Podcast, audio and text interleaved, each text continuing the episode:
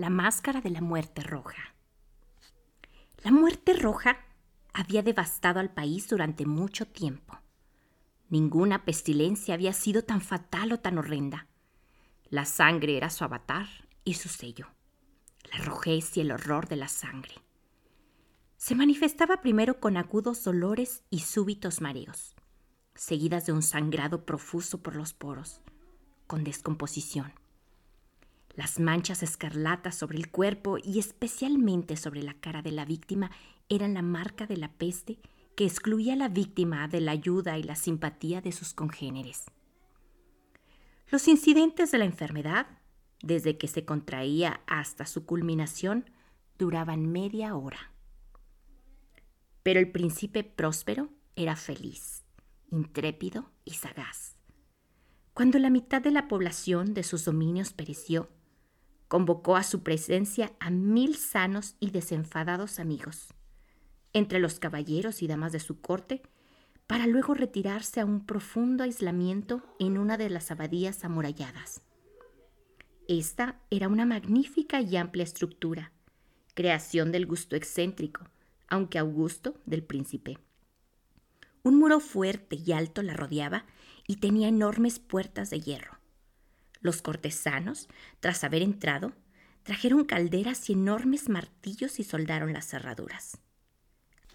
Habían decidido no dejar forma de ingresar o salir a los súbitos impulsos de desesperación o frenesí que pudieran suscitarse desde dentro. La abadía había sido bien aprovisionada. Con tales precauciones, los cortesanos desafiaban el riesgo del contagio. El mundo exterior se ocuparía de sí mismo. Mientras tanto, era una tontería guardar luto o simplemente pensar.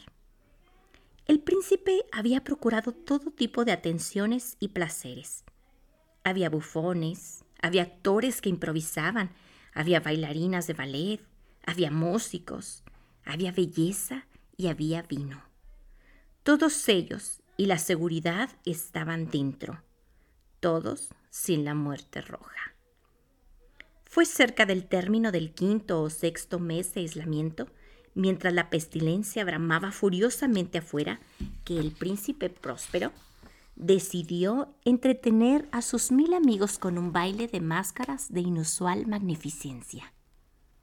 El baile era una escena voluptuosa, pero permítaseme primero describir las habitaciones en las que se ofreció. Eran siete suites imperiales.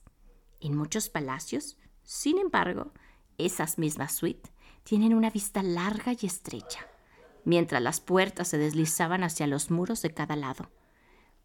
Para lo que se contempla no se ha obstruido en ningún punto. Aquí el caso era muy diferente como podía esperarse del amor por lo bizarro del príncipe, las habitaciones habían sido dispuestas de forma tan irregular que la visión podía abarcar a lo mucho una a la vez. Había una pronunciada vuelta cada 20 o 30 metros y cada giro producía un efecto novísimo. Había a la derecha y a la izquierda, en medio de cada pared, una alta y estrecha ventana gótica mirada solo del cerrado pasillo que perseguía los serpenteos de la suite. Las ventanas tenían vitrales cuyo colorido variaba de acuerdo al tono dominante de las decoraciones de la habitación a la que llevaba. La del extremo este estaba decorada de azul, de un vívido azul eran sus ventanas. La segunda habitación tenía ornamentos y tapices púrpuras y aquí las ventanas eran púrpuras.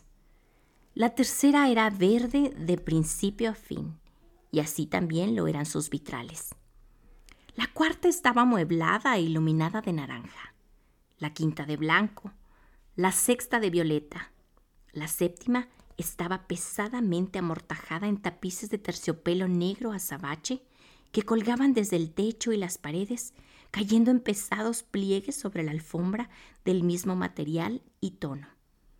Sin embargo, el color de las ventanas no correspondía con el decorado de esta habitación.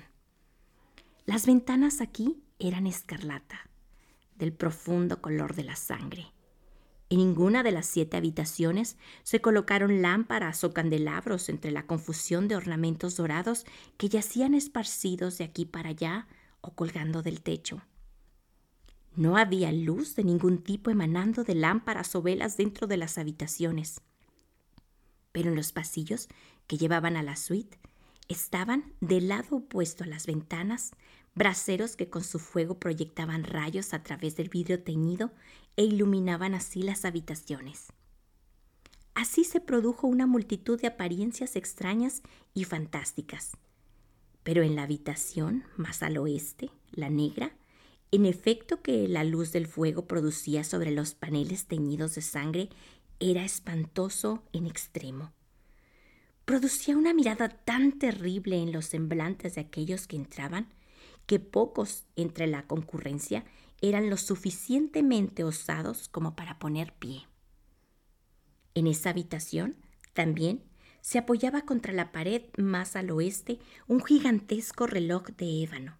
Su péndulo se columpiaba de aquí para allá con un monótono, pesado y aburrido clank. Cuando el minutero completaba el circuito por su cara y la hora terminaba, de los pulmones del bronce de oro venía un sonido claro, fuerte, profundo y excesivamente musical. Pero de un énfasis y de una nota tan peculiar que al cabo de cada hora los músicos de la orquesta eran obligados a detener momentáneamente su interpretación para escuchar atentamente. Así, los que bailaban su vals detenían sus giros y se producían un pequeño desconcierto en la alegría generalizada de la concurrencia. Mientras repicaba el reloj, podrían observarse que los más atolondrados palidecían y los más veteranos o sedados pasaban sus manos sobre el rostro como bajo el influjo del confuso ensueño o meditación. Pero cuando cesaban los ecos, una ligera risa invadía a la concurrencia. Los músicos se miraban entre sí y sonreían, como si se burlaran de su propio nerviosismo y estupidez, y susurraban votos, cada uno que el próximo repique del reloj no produciría en ellos una emoción semejante y luego, al cabo de 60 minutos, que abarcan 3.600 segundos del tiempo que vuela, sonó el reloj y cundió el mismo desconcierto y temblor y meditación que antes. A pesar de estas cosas, era una fiesta alegre y magnífica. Los gustos del príncipe eran peculiares. Tenía un ojo fino para los colores y los efectos. Jamás entendía la decoración como una simple moda. Sus planes eran osados y fieros. Sus concepciones brillaban bárbaramente. Había quien lo consideraba loco. Sus seguidores no lo creían así. Era necesario oírlo y verlo y tocarlo para asegurarse que no lo estaba. Él había diseñado, en gran medida, los embellecimientos móviles de las siete habitaciones. Dada la ocasión de su gran fiesta, era la guía de su propio gusto la que había dado personalidad a los asistentes al baile. Eran grotescos, sin duda, había mucho resplandor y brillo y atrevimiento y fantasmagorías. Mucho del que se había visto desde entonces en Hernani. Había figuras arabescas con extremidades desproporcionadas. Había caprichos delirantes como salidos del pensamiento de un loco. Había mucho de lo bello, mucho de lo lascivo, mucho de lo bizarro, algo de lo terrible y no poco aquello que podría alimentar el disgusto. De aquí para allá, en las siete habitaciones acechadas del hecho, una multitud de sueños. Y estos sueños se contorsionaban por todos lados, adquiriendo el tono de las habitaciones y causando que la desenfrenada música de la orquesta pareciera solamente el eco de sus pasos. Enseguida sonaban los golpes del reloj de ébano que se erguía en el salón de terciopelo. Los sueños se paralizaban en donde estaban.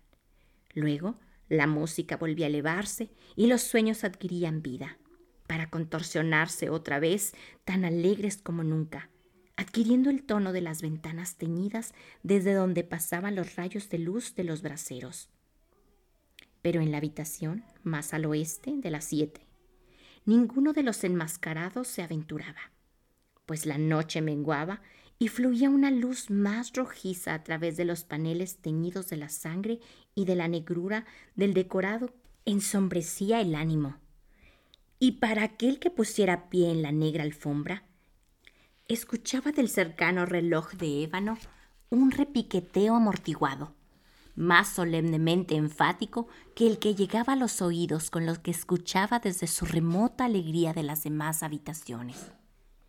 Sin embargo, las otras habitaciones estaban densamente atestadas y en ellas latía febrilmente el corazón de la vida. Y el festejo Continuaba remolinadamente hasta que al fin tocó el reloj a la medianoche. La música cesó, como he dicho antes. Los bailarines detuvieron las vueltas de sus valses y todo se detuvo incómodamente como en las otras ocasiones. Pero ahora, doce golpes de la campana del reloj debían escucharse. Pero mientras sucedía, Quizás se tuvo más tiempo para que las meditaciones y sus pensamientos llenaran a los que festejaban. Así también sucedió, quizá cuando el último eco del repiquete se había sumido en silencio, que muchos de los invitados en la multitud que habían encontrado el estremecimiento en la velada se percataran de la figura enmascarada que no había traído la atención de algún individuo con anterioridad. El rumor de esta nueva presencia se había esparcido mediante susurros hasta que despertó del total de la concurrencia un zumbido o murmullo que expresaba primero desaprobación y sorpresa y finalmente terror, horror y disgusto. En esta congregación de fantasmagorías que he retratado, puede suponerse con certeza que ninguna apariencia ordinaria había suscitado tal sensación y respuesta. La verdad sea dicha, la licencia de la noche del baile de máscaras era casi ilimitada, pero la figura en cuestión había sido más Herodes que el propio Herodes. Había sobrepasado incluso los límites del indefinido decoro del príncipe. Había acordes en los corazones de los más osados que no pueden tocarse sin que medie la emoción. Incluso entre los que están completamente perdidos y cuyas vidas o muertes son una misma broma. Hay asuntos de los cuales no puede hacerse burla.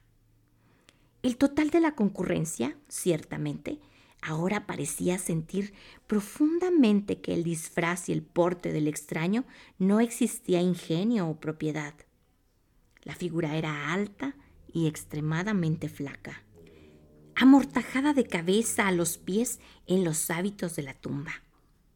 La máscara que escondía su rostro había sido hecha para asemejar el semblante de un rígido cadáver que el escrutinio más atento habría tenido dificultad de detectar el engaño. Y sin embargo, esto hubiera sido soportado, sino que es aprobado, por los enloquecidos juerguistas, pero el cómico había ido demasiado lejos en asumir las características de la muerte roja. Su traje estaba bañado de sangre y sobre su frente y rostro relucían todos los rasgos conocidos, salpicados por el horror escarlata. Cuando la mirada del príncipe próspero se posó sobre esta imagen espectral, que con movimientos lentos y solemnes, como para representar mejor su rol, acechaba entre los bailarines, pareció convulsionarse, primero con un fuerte temblor de terror o disgusto, seguida de su faz enrojecida por la ira. ¿Quién se atreve? Preguntó roncamente a los cortesanos que se encontraban cerca suyo. ¿Quién se atreve a insultarnos en esta burla blasfema? Apréndanlo y desenmascárenlo, para que sepamos a quién debemos colgar al amanecer desde las almenas. El príncipe próspero se encontraba en la habitación azul, al este, cuando profirió estas palabras. Estas resonaron a través de los siete cuartos fuerte y claramente, pues el príncipe era un hombre osado y robusto, y la música había parado con una indicación de sus manos. El príncipe se encontraba en la habitación azul, con un pálido grupo de cortesanos a su lado. Primero, mientras habló, hubo un súbito movimiento de este grupo en dirección al intruso quien, para ese momento, también estaba cerca. Ahora con pasos regios y deliberados se acercaba al príncipe. Pero cierto asombro insombrable había inspirado el cómico de todo el grupo, que no encontró a alguien dispuesto de aprenderlo. Así, sin obstáculos, llegó a pararse a un metro de la persona del príncipe, mientras que la vasta concurrencia, como con un único impulso, se apretaba del centro de la habitación hacia las paredes. Él siguió su camino ininterrumpido, pero con el mismo paso mesurado y solemne que lo había caracterizado al principio, comenzando por la habitación azul hacia la púrpura, de la púrpura a la verde, de la verde a la naranja, y por esta de nuevo hacia la blanca e incluso hacia la violeta, sin algún movimiento que se dispusiera a arrestarlo. Fue entonces cuando el príncipe próspero, enloquecido de ira y venganza de su momentánea cobardía, corrió presuroso a través de las seis habitaciones, mientras que nadie lo siguió en razón del terror mortal que se había apoderado de todos. Llevaba una daga desenvainada y se acercaba, con rápida impetuosidad, hasta unos cuantos metros de la figura que se retiraba cuando ésta, habiendo alcanzado el extremo de la habitación de terciopelo, súbitamente giró y confrontó a su perseguidor. Se escuchó un agudo grito y la daga cayó, brillando sobre la oscura alfombra, cuando, un instante después, cayó postrado y muerto el príncipe próspero. Entonces, extrayendo un loco valor de la desesperación, una horda de juerguistas se lanzó de inmediato a la habitación negra y aprendió al truán cuya alta figura permaneció erguida e inmóvil en la sombra del reloj de ébano. La multitud exclamó un suspiro de inenarrable terror al encontrar que tras la mortaja y la máscara que asemejaba a un muerto de quien había atrapado grosera y violentamente, no había alguna forma tangible. Y ahora era reconocida la presencia de la muerte roja. Había llegado como un ladrón en la noche. Uno por uno, los asistentes al baile cayeron en los ensangrentados salones de su fiesta, muriendo en las tristes posturas con las que se desvanecían. La vida del reloj de ébano terminó y con él lo último de la alegría, y las llamas de los braseros expiraron, y la oscuridad y la decadencia y la muerte roja ejercieron un dominio sin fin sobre todas las cosas. Fin.